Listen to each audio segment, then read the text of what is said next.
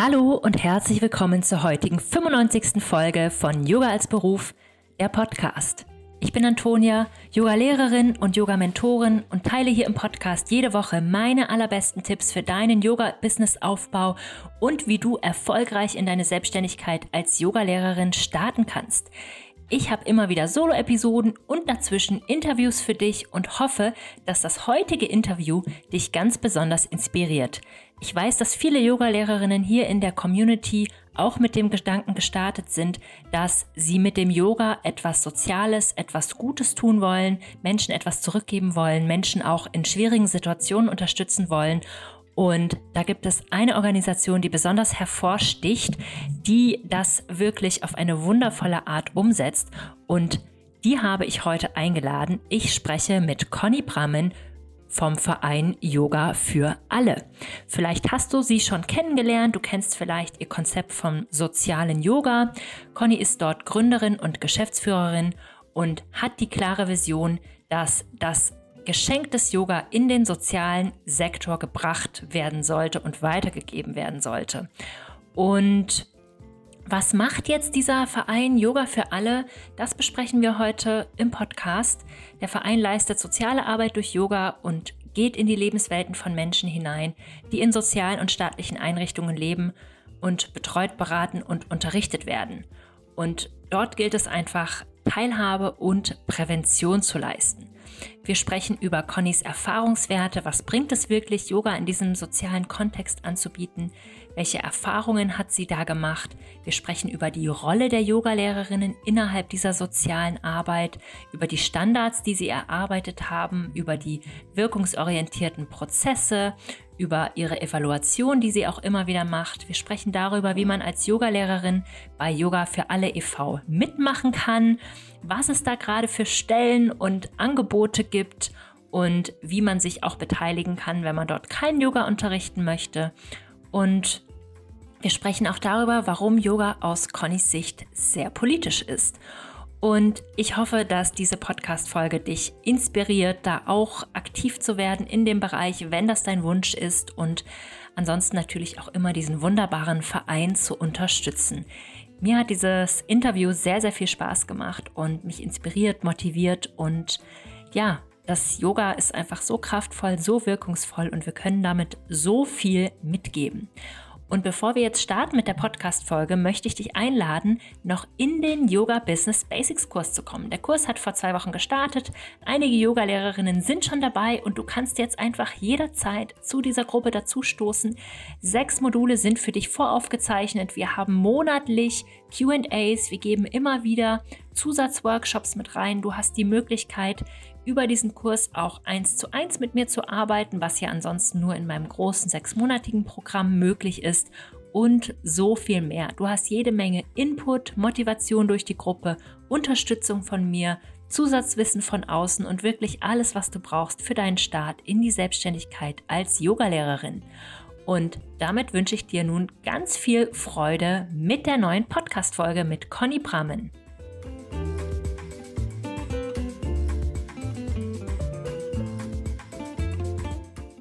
Hallo liebe Conny, herzlich willkommen im Podcast Yoga als Beruf. Schön, dass du heute da bist, um mit mir über deinen Verein und über soziales Yoga zu sprechen. Stell dich super gern erstmal kurz vor. Wer bist du? Was machst du so?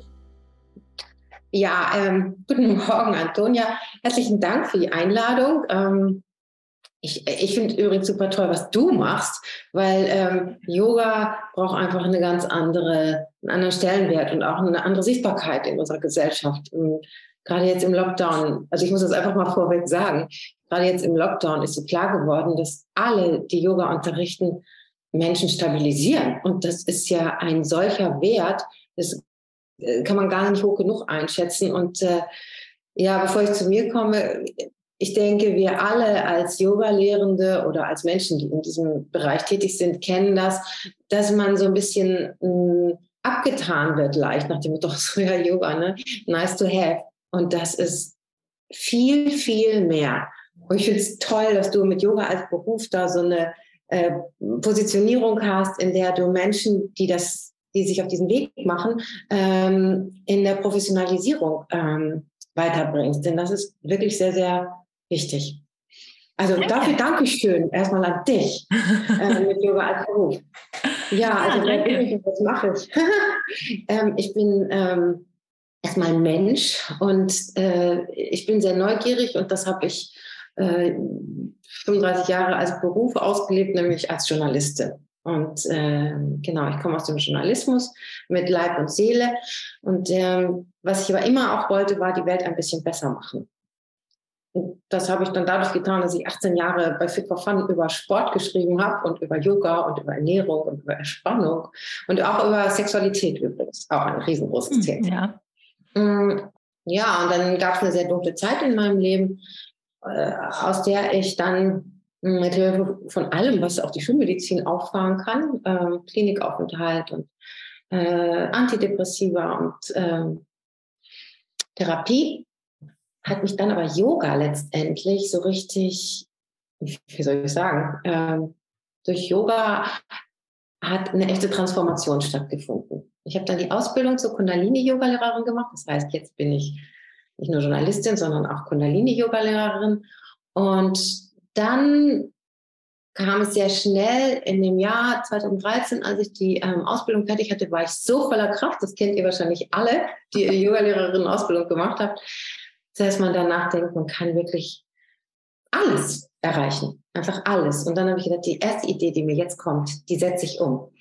Und das war Yoga für alle.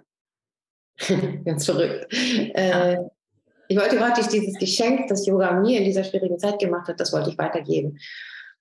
Mm, und weil ich diese langen äh, Theaternächte und lange nach der Museen immer super toll fand, dachte ich, boah, das gibt doch gar mit Yoga. Dann machen wir das. Und deswegen, wenn du mich fragst, was ich jetzt mache, nach acht Jahren, also 2014, haben wir dann den Verein Yoga für alle e.V. gegründet und die lange Nacht des Yoga gelauncht. Und jetzt, acht Jahre später, ähm, bin ich geschäftsführende Vorständin von Yoga für alle e.V. Wow. Ja, und die lange Nacht des Yoga kennen, glaube ich, auch die allermeisten, die hier zuhören. Für die, die es vielleicht nicht so genau wissen, was macht denn Yoga für alle, der, als Verein sozusagen? Wir leisten soziale Arbeit durch Yoga. Das ist ziemlich neu dieser Ansatz. Das heißt, wir bringen das Beste des Yoga in den sozialen Sektor. Das heißt, ähm, wir gehen in die Lebenswelten von Menschen, die in sozialen oder staatlichen Einrichtungen leben, betreut, beraten oder unterrichtet werden. Also leben zum Beispiel Menschen im Alter, speziell Menschen in Altersarmut. Die leben ja äh, zum großen Teil ähm, in eigenen Wohnungen und ähm, zum Teil eben auch bei Trägern der Altenhilfe, im sogenannten betreuten Wohnen. Das ist der Bereich Leben. Und Unterrichten ist äh, zum Beispiel Grundschule in äh, Stadtteilen mit Multiproblemlage. Da, und wir haben dann jeweils Programme. Also für die Seniorinnen in Altersarmut ist es OMI, Oh My Yoga für Menschen 60 plus. Und für Grundschulkinder ist es Prävik, Prävention im Grundschulalter. Und dazwischen haben wir andere äh, Lebensbereiche beziehungsweise Themen, also das Thema psychische Erkrankungen decken wir ähm, sehr groß ab. Das nimmt ja immer, also es nimmt nicht wirklich mehr zu, aber mehr Menschen ähm, kommen ins Hilfesystem und dadurch ähm, sind die Zahlen so gewachsen. Und äh, Gott sei Dank wird das eben erkannt und da kooperieren wir zum Beispiel mit der Stiftung Deutsche Depressionshilfe mm, und mit den lokalen Aktionsbündnissen vor Ort. Einige kennen das wahrscheinlich. Dann haben wir den Bereich Yoga bei Trauer und Yoga bei Essstörungen und Yoga nach häuslicher Gewalt. Und wow. wir waren auch zwei Jahre im Strafvollzug. Da haben wir ähm, Männer, also Männer unterrichtet, die ähm, eine Gewalt- oder Sexualstraftat begangen hatten und für lange Zeit in einer ähm, sozialtherapeutischen Anstalt in Hamburg oder im Regelstrafvollzug in äh, Berlin waren. Und dort sind wir auch hingegangen und haben Yoga unterrichtet. Ja, wow. Das ist echt so beeindruckend und ich glaube, alle, die hier zuhören, wenn ihr den Verein noch nicht kanntet, jetzt wisst ihr spätestens, warum der Verein so wichtig ist und der Verein ist auch einzigartig. Es gibt ja nichts Vergleichbares sozusagen in diesem Feld. Ich habe ja bei euch, und das wissen auch alle, die hier den Podcast regelmäßig hören, die Fortbildung gemacht zum traumasensiblen Yoga.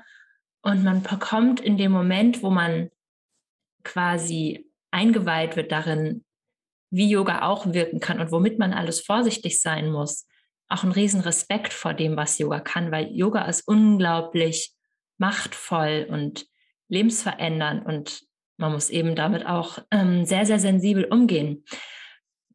Was sind denn so, ja, deine, deine Erfahrungswerte damit? Also man kann ja jetzt in dem sozialen Bereich nicht davon sprechen, dass dieser Erfolg oder dieser Erfolg erzielt wurde, aber was, was ist so die Resonanz? Was habt ihr so für Erfahrungen damit gemacht? Also er war super, dass du die äh, Fortbildung Yoga und Trauma gemacht hast bei Nicole Witte. Die war, glaube ich, auch mal bei dir hier im Podcast. Ja, die war auch im Podcast. Äh, die eine wunderbare äh, Leadtrainerin ist. Sie hat diese Yoga- und Trauma-Fortbildung ähm, 2016 für uns entwickelt. Und seitdem haben wir, glaube ich, 600 Teilnehmerinnen gehabt. Also das ist da muss ich ja in der ersten Runde dabei gewesen sein. Ja, nee, es war nicht die, äh, nicht die erste Runde, aber es war das einzige Mal in Berlin, war das großes Glück. Aber wenn der Bedarf da ist, dann kommen wir auch wieder nach Berlin. Nicole ist halt sehr, sehr äh, gefragt und macht ja eben noch auch viele andere Sachen, vor allen Dingen sehr große Yoga, äh, traumasensible ähm, Fortbildung. Das Besondere, wenn du jetzt fragst, ne, mhm. ähm, das Besondere an dieser Fortbildung ist, dass, es, dass sie zeigt, wie wie schön es ist, in diesem Bereich zu unterrichten und wie wirkungsvoll. Wir sprechen von Wirkung. Ja, Yoga hat eine mhm. Wirkung. Damit äh, kann man eben äh, tolle Dinge tun, aber wichtig ist die Rolle der Yogalehrerin. Da geht es nämlich darum, was zu dieser Rolle gehört im sozialen Yoga und vor allen Dingen auch was nicht. Das heißt, soziales Yoga ist einfach Yoga, rein und klar. Patanjali. Mhm. Und nichts mehr. Ähm, deswegen ist das Setting auch sehr klar definiert. Unsere Yoga-Lehrerinnen unterrichten nach bestimmten Standards und darüber hinaus machen wir aber nichts, denn die Menschen, die Teilnehmerinnen, äh, sind ja angedockt an das Hilfesystem. Mhm. Und alles, was nicht Yoga ist, dafür sind unsere Partnerinnen zuständig. Und da ist die Fortbildung eine Vorbereitung. Auch um zu schulen, dass unsere Yogalehrerin beispielsweise nicht therapieren und mhm. nicht heilen und all das eben nicht tun. Und dazu gehört auch, dass sie eben über das Yoga hinaus äh, nicht große Gespräche mit den Teilnehmenden führen, sodass die Menschen, die zu uns kommen, eine komplett neue Erfahrung mit sich und ihrem Körper machen und auch mit ihrem Geist. 90 Minuten Yoga und das wirkt. Mhm. Und weil du vorhin sagtest, naja, den Erfolg, den kann man ja nicht so überprüfen. Wir ähm, arbeiten wirkungsorientiert, das heißt, wir evaluieren. Okay. Wir machen Prä- Befragung und Postbefragung. Du hast ja geforscht, deswegen äh, äh, kennst du dich damit aus. Mm, wir machen ein klares Monitoring. Ähm, und deswegen haben wir sehr viele Daten. Also Daten, da denkt man immer an Zahlen, aber es sind auch Feedbacks. Hm. Und was die Teilnehmerinnen immer wieder zurückspielen, ist, sie kommen in Kontakt mit sich selbst, also Yoga pur, Verbindung. Und wenn ich 20 Jahre Depressionen hatte, dann ist das eine unfassbare Wirkung, wenn ich mich mit mir selbst wieder verbinde. Hm. Denn das ist ja das äh, Kennzeichen von Depression, dass ich von mir selbst und von der Welt getrennt bin. Mm, wenn Kinder sagen, ich mache so gern die Augen zu und es ist so schön ruhig. Wir sprechen hier von Kindern, deren Nervensystem durch sehr schwierige Kindheitsbedingungen extrem angegriffen ist. Das ist ja das große Problem in Schule, Grundschule heutzutage, dass unsere BildungspolitikerInnen immer noch denken, äh, lesen, schreiben, rechnen first. Äh, die Kinder kommen heute in einer Verfassung in die Schule, in der sie aufgrund einer teilweise gestoppten Hirnreifung durch diesen ganzen Stress überhaupt nicht lernen können. Wir kennen das alle. Wenn wir gestresst sind, fällt uns die PIN zu unserer EC-Karte nicht an. Wir stehen vorm Automaten und wissen die nicht mehr. Ja. In diesem Zustand befinden sich Grundschulkinder heute teilweise dauerhaft. Hm. Da geht nichts rein. So, um, um zu verstehen, wie die Teilnehmerinnen ticken, machen wir diese Fortbildung, Yoga und Trauma, aber auch um zu verstehen, was ich als Yogalehrerin tun kann und was nicht. Mhm. Ich kann einfach das beste Yoga unterrichten. Um ja. dort in den 60 Minuten, bei Kindern sind es nur 30, eine neue Erfahrung zu ermöglichen. Damit, wir wissen ja alle, wie Yoga funktioniert, neue Gewohnheiten entstehen können. Mhm. Und deswegen, das sage ich jetzt nochmal an dieser Stelle, gehen unsere Kurse auch immer über 40 Einheiten pro Kalenderjahr oder über ein Schuljahr. Es sind keine punktuellen Geschichten, sondern was wir wollen, und da wird es auch langsam politisch, äh, ist eine strukturelle Veränderung. Es soll nicht nice to have sein, sondern strukturell etabliert. Mhm.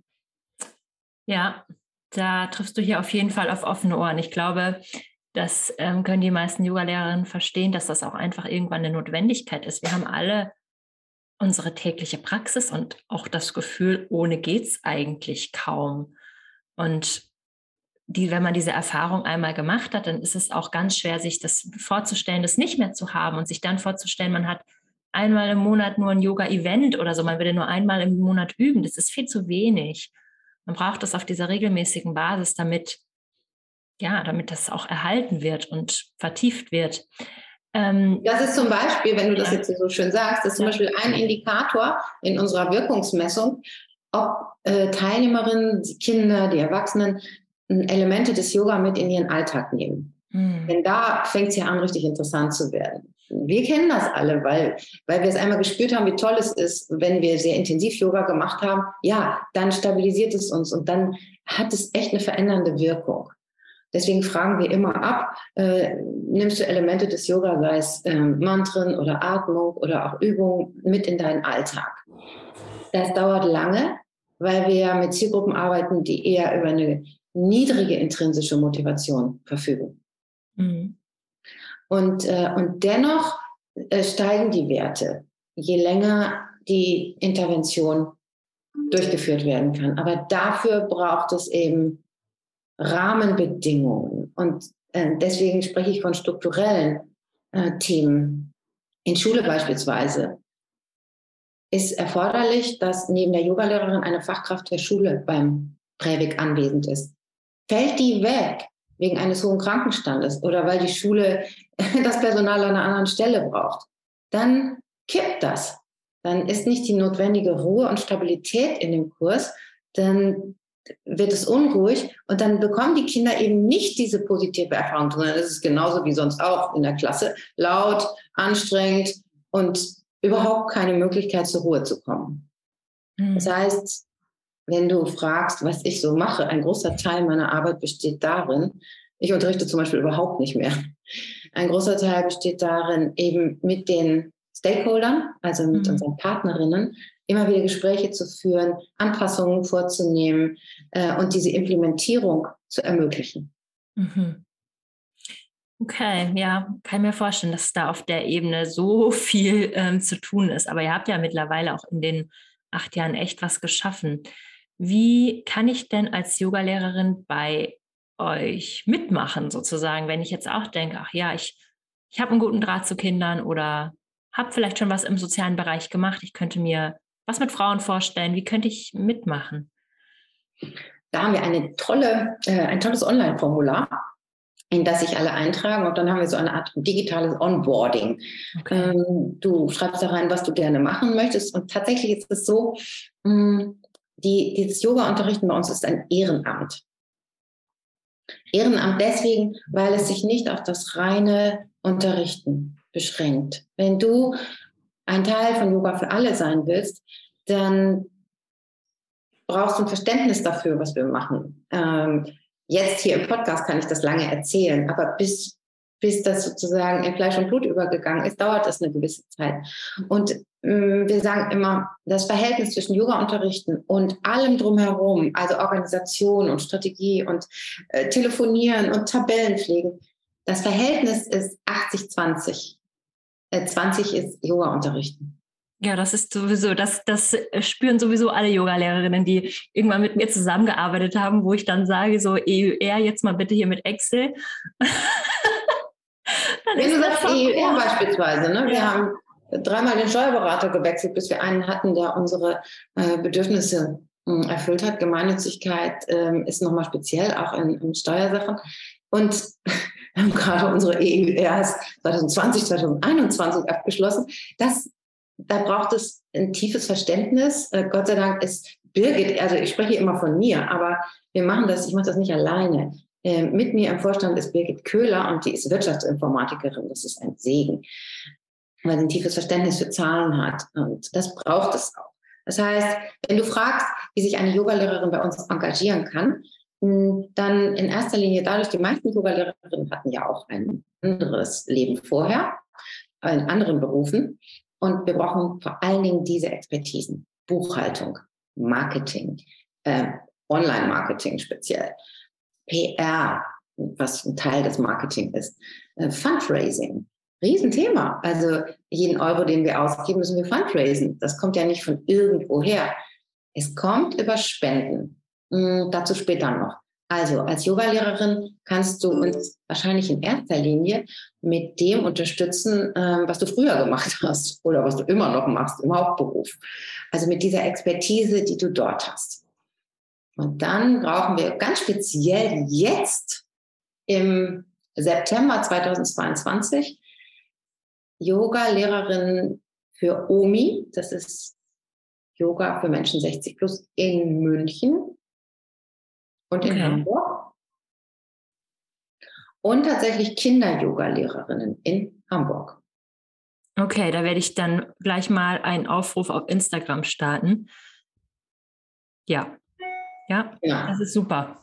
Aber wichtig ist es, dass ihr uns nicht als Arbeitgeberin betrachtet. Also wir sind nicht ein Sportverein, wo du hingehst, unterrichtest und wieder gehst, sondern wir sind ein, ein Netzwerk. Es braucht die Bereitschaft, sich über das reine Unterrichten hinaus bei uns zu engagieren. Fotografinnen zum Beispiel. Wir haben eine Yoga-Lehrerin, die ist Fotografin und die hat eine total schöne Produktion für uns gemacht. Und so beginnt das dann zu leben. Mhm. Ja. Ja, das, das ist natürlich mit Zeit verbunden. Nun, wenn ich selbstständige Yogalehrerin bin, habe ich nicht unbedingt so wahnsinnig viel Zeit, jetzt auch noch was anderes zu machen, zumal wenn man bei dir ist und dann eine EUR abliefern muss mit Excel-Tabelle.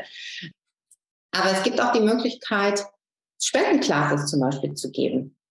Also zu sagen, Tribute to Yoga für alle e.V.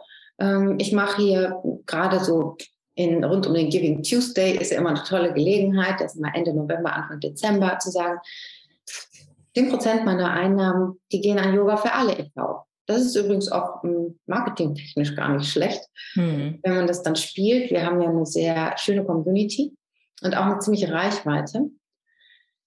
Also das geht nochmal so, man kann Zeit geben, indem man äh, sich ehrenamtlich engagiert und dann irgendwann auch unterrichtet. Oder aber ähm, in dem, was ich sowieso tue als Yogalehrerin, nämlich unterrichten, zu sagen, ein Teil geht an Yoga für alle e.V. Oder ich werde Fördermitglied bei Yoga für alle e.V.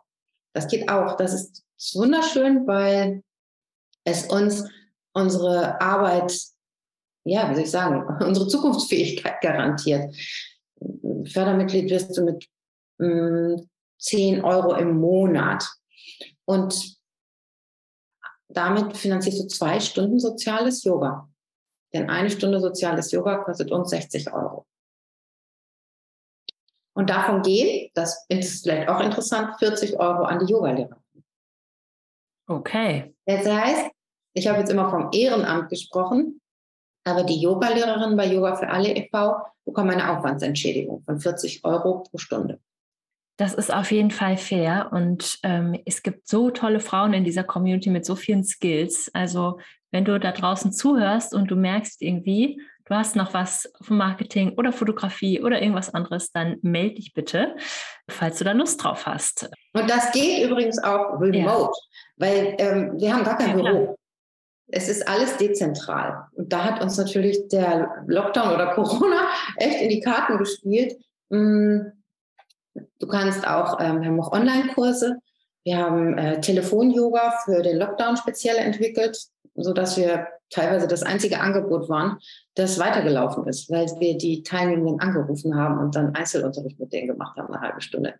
Und solche Sachen, das entwickeln unsere Yoga-Lehrerinnen. Das muss man ganz klar sagen. Das ist das, was ich mit Ehrenamt meinte, mit Engagement. Zu sagen, hey, alle Gruppenräume sind geschlossen, äh, die Menschen sitzen auf ihren Zimmern, sind total isoliert, haben Angst, dann gehen wir halt übers Telefon, kommen wir dann zu ihnen. Also wir bringen das Yoga dorthin, wo die Menschen sind. Wow. Ja, das klingt echt nach einer guten Idee. Total schön.